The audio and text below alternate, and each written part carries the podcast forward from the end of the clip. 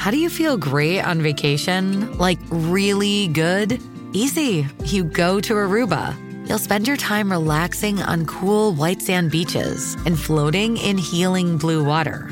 You'll immerse yourself in natural wonder and find your center on an island where things move at your speed. You won't just feel great, you'll feel relaxed, renewed, and ready for life. That's the Aruba effect. Plan your trip at aruba.com. Dreaming of a better sleep? Tossing and turning is not your destiny. And Ollie is here to help. Ollie invites you to sink into sweet, sweet slumber to improve your mental and physical health and overall wellness. More than just melatonin, Ollie's ingredients help you unwind your mind for a delightfully dreamy drift off. Sleep is on the way at Ollie.com. That's O L L Y.com.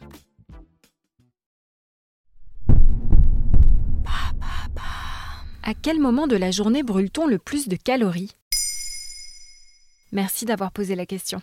Pour conserver son poids de forme, il faut faire attention à ce que l'on mange et éviter les grignotages. Ce qu'on sait moins, en revanche, c'est qu'il y a aussi des heures pendant lesquelles le corps brûle plus de calories. Ça, c'est très étonnant. Oui, d'ailleurs, les chercheurs de la prestigieuse université d'Harvard, qui ont fait cette découverte, ont également été très surpris par le résultat de leur enquête. C'est incroyable, hein? Dans une étude publiée en 2018 dans la revue Current Biology, ils affirment que le nombre de calories que les gens brûlent au repos varie selon l'heure de la journée. Et que toujours au repos, les gens brûlent 10% de calories de plus en fin d'après-midi et en début de soirée qu'au petit matin. Comment sont-ils parvenus à cette conclusion? Ils se sont appuyés sur les données de 7 hommes et femmes en bonne santé, ne souffrant pas de maladie ou d'addiction. Les volontaires ont dû vivre pendant 3 semaines sans pouvoir lire l'heure ni avoir aucune indication visuelle sur le moment de la journée.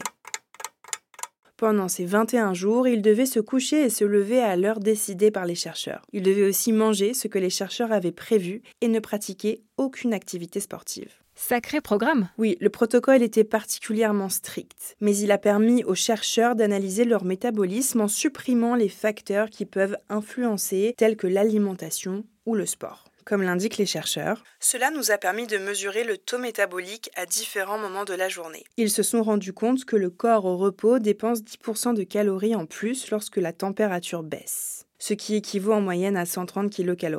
Donc, si tu veux grignoter mieux, il faut le faire en fin d'après-midi pour profiter de ce moment où le corps brûle davantage. Comme le commente la directrice de l'étude, Kirsi Maria Zitting, découvrir que faire exactement la même chose à certains moments de la journée brûle davantage de calories que de la faire à un autre moment nous a beaucoup surpris. Mais nous ne savons pas clairement ce qui explique cela. Autre découverte, la dépense énergétique la plus faible se situe aux alentours de 4h30 du matin. Selon la physiologiste Béatrice Moriot, interrogée par Ouest France, nous avons une horloge interne qui nous permet de nous adapter au mieux.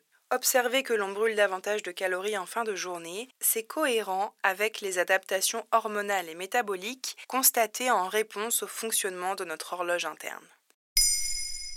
Maintenant, vous savez, un épisode écrit et réalisé par Olivia Villamy. Ce podcast est disponible sur toutes les plateformes audio. Et pour l'écouter sans publicité, rendez-vous sur la chaîne Bababam Plus d'Apple Podcasts.